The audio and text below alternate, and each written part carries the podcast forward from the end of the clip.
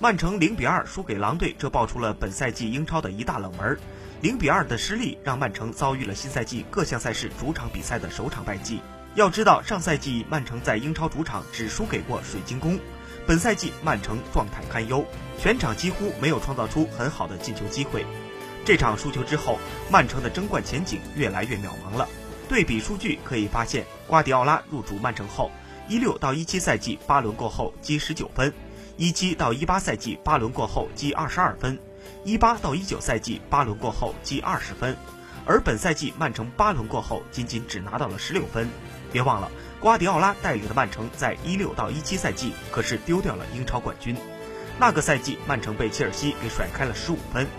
而本赛季开局曼城比那个赛季的成绩还要差，这让人不由得开始为曼城的赛季前景捏一把汗。